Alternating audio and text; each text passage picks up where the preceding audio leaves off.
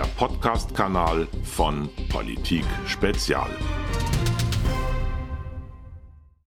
Herzlich willkommen, meine Damen und Herren. Ich bin vor ein paar Tagen bei einem Bericht oder einem Kommentar von Vera Lengsfeld hängen geblieben, der war überschrieben mit Wir können den Lockdown nur selbst beenden. Und da gab es irgendwo im Text zwei Sätze, die will ich Ihnen kurz vorlesen. Und da begann für mich eine Recherche. Die Deutschen haben im berüchtigten Kohlrübenwinter tapfer gehungert, aber ihre Regierung nicht in Frage gestellt. Dazu bedurfte es erst der Niederlage im Ersten Weltkrieg. Also erst der Krieg hat dazu geführt, dass es zu einem breiten Aufstand kam. Und äh, deswegen habe ich mir, und wir fragen uns das ja seit Wochen oder seit Monaten, einfach mal überlegt, ich schau mal, wie schlimm dieser Steckrübenwinter war.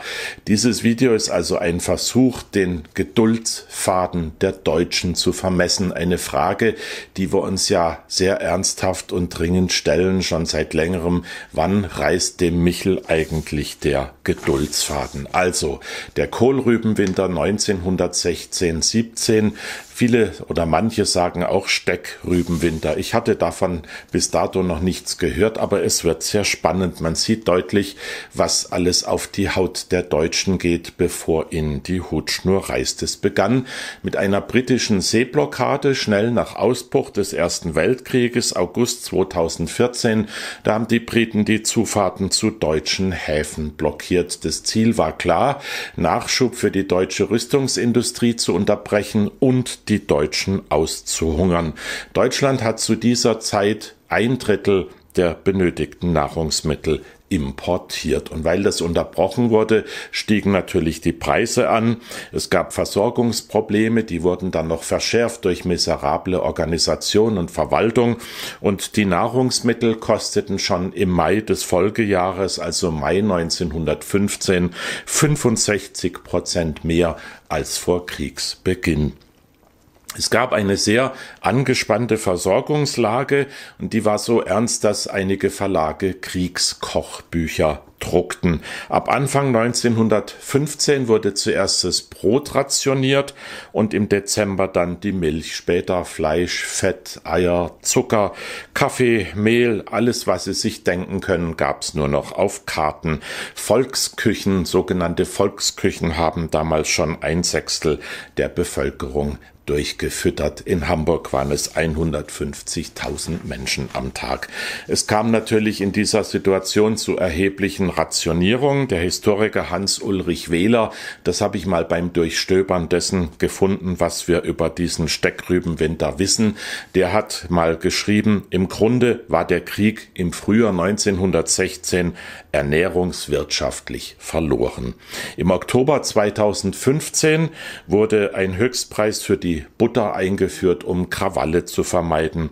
Hunderttausende von Frauen, das muss man sich auch mal durch den Kopf gehen lassen, die mussten nicht nur ihre Männer in den Fabriken ersetzen, die mussten den Haushalt führen, sich um die Kinder kümmern und dann mussten sie auch noch jeden Tag stundenlang Schlange stehen um überhaupt etwas zu essen zu bekommen. Im Mai 1916 wurde das Kriegsernährungsamt für die Zivilbevölkerung gegründet, aber das konkurrierte natürlich mit dem Militär um die Beschaffung von Nahrungsmitteln. Im Steckrübenwinter sank die Versorgung auf 1000 Kalorien, also die Hälfte des damals täglichen Bedarfs. Die Steckrübe ist ja ein Futtermittel, das äh, relativ wenig Nährwert hat. Ich glaube, so halb so viel wie die Kartoffeln etwa. Das musste die Kartoffeln dann ersetzen.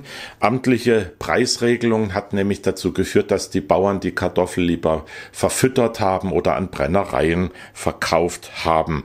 Und die Zwangsbewirtschaftung, die führte dann dann auch noch dazu, dass in der Landwirtschaft nicht nur Zugtiere fehlten, Arbeitskräfte fehlten, sondern dass auch Transportprobleme noch alles erschwerten und verschärften. Die Landwirtschaft, da habe ich mir auch ein paar Punkte aufgeschrieben.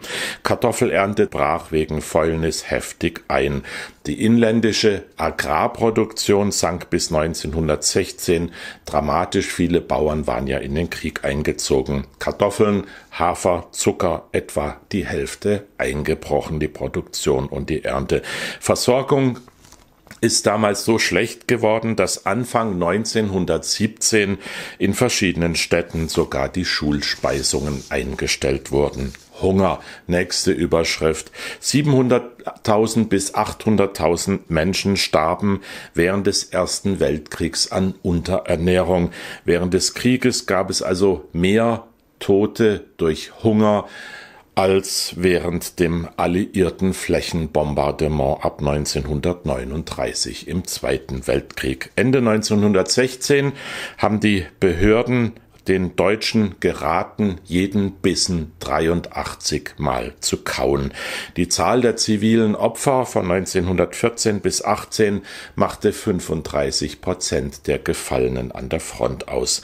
Es kamen Hamsterfahrten aufs Land in Mode, man musste sich ja irgendwo Nahrung beschaffen und obwohl die verboten waren, haben die Kommunen den Menschen geholfen, die zu organisieren. So ernst war die Lage. Anfang 1918, das muss man sich mal auf der Zunge zergehen lassen, gab es in Deutschland 11.000 Ersatzprodukte für Lebensmittel. So schlimm war die Lage. Es gab einen verregneten Herbst 1916 und der ließ die Ernte von Kartoffeln um die Hälfte noch zusätzlich einbrechen. Und das alles hat natürlich dazu geführt, dass die Steckrübe so eine Karriere machte. Die wurde für große Bevölkerungsteile das wichtigste Nahrungsmittel und man machte alles Steckrübensuppe, Steckrübenpudding, Steckrübenauflauf, Steckrübenmarmelade sogar und Brot. Und das Problem war nicht nur der niedrige Ernährungswert, sondern auch die schlecht organisierte Verteilung. Und natürlich ist der Geduldsfaden im Verlauf der Jahre dann immer mehr angespannt gewesen.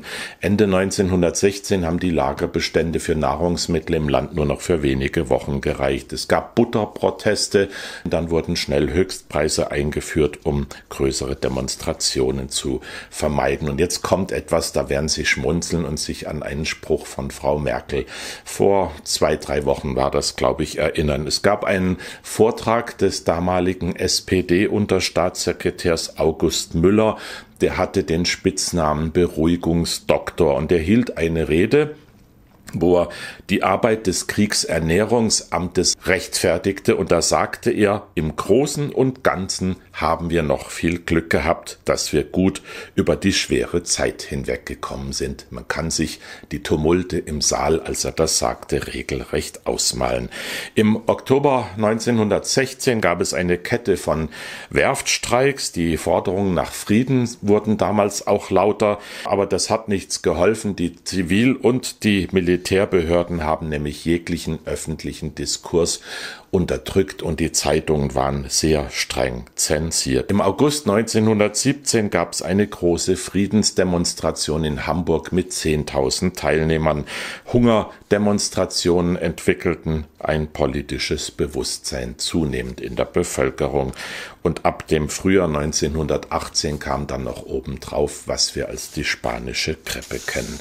All das haben die Deutschen erduldet, vier Jahre lang. Und erst mit dem Kriegsende, mit der Niederlage kam der große Aufstand. So, und wenn man das mal auf heute überträgt, mit allen Variablen, die jetzt anders sind, da kann man viele Unterschiede erkennen, aber man kann doch einigermaßen ermessen, was alles passieren muss, bevor die Leute aus dem Sofa hochgehen und auf die Straße. Ein Podcast von Politik Spezial.